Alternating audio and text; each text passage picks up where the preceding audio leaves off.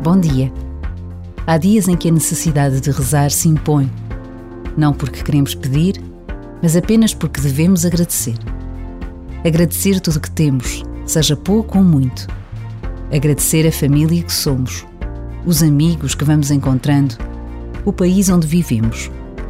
Agradecer a Jornada Mundial da Juventude que vai acontecer no próximo ano, no nosso país. Este sentimento de gratidão faz-nos sair de nós próprios ajuda-nos a olhar à nossa volta e a perceber que o mundo é muito mais do que a nossa rua. Rezar também é agradecer. E um minuto é tantas vezes quanto basta para reconhecer a presença de Deus.